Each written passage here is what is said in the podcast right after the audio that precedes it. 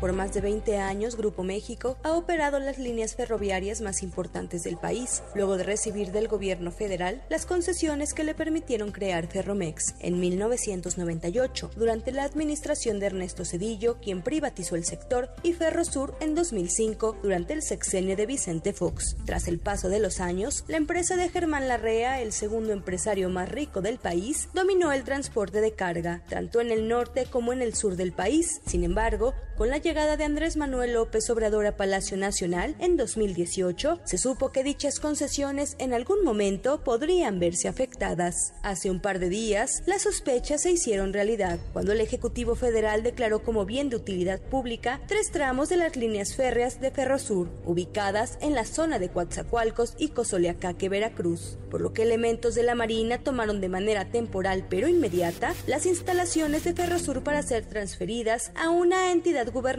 llamada Ferrocarril del Istmo de Tehuantepec. La toma sorpresiva e inusitada de sus instalaciones, declaró la empresa, fue calificada por expertos como una expropiación, aunque el secretario de Gobernación, Adán Augusto López, lo negó rotundamente. No estamos expropiando nada, es una ocupación temporal. Así lo señala el decreto, eso no, no es sinónimo de expropiación.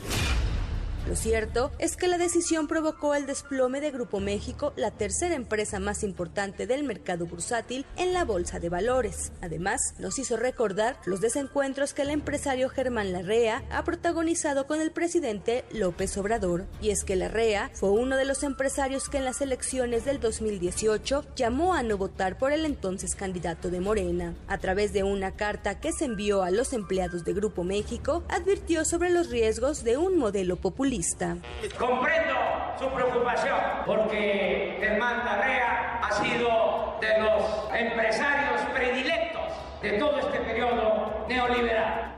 Para noviembre del 2022, Grupo México confirmó que dejaría su participación en la construcción del tramo 5 del tren Maya, ya que les era imposible cumplir con los plazos establecidos para la entrega del proyecto. Al respecto, AMLO dijo que se trató de un incumplimiento de contrato por parte de la REA. Además, en reiteradas ocasiones el mandatario ha recordado los escándalos de Grupo México, desde la tragedia en Pasta de Conchos en la que murieron 65 mineros en 2006 hasta el derrame de una mina en Cananea, Sonora en 2014.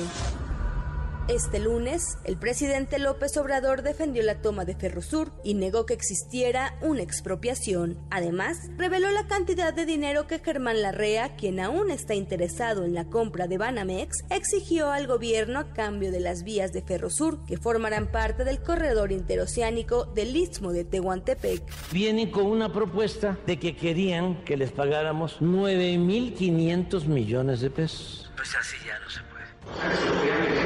Sí, pero ni siquiera a un precio justo, sino un abuso. Para la primera emisión de MBS Noticias, Diana Alcaraz.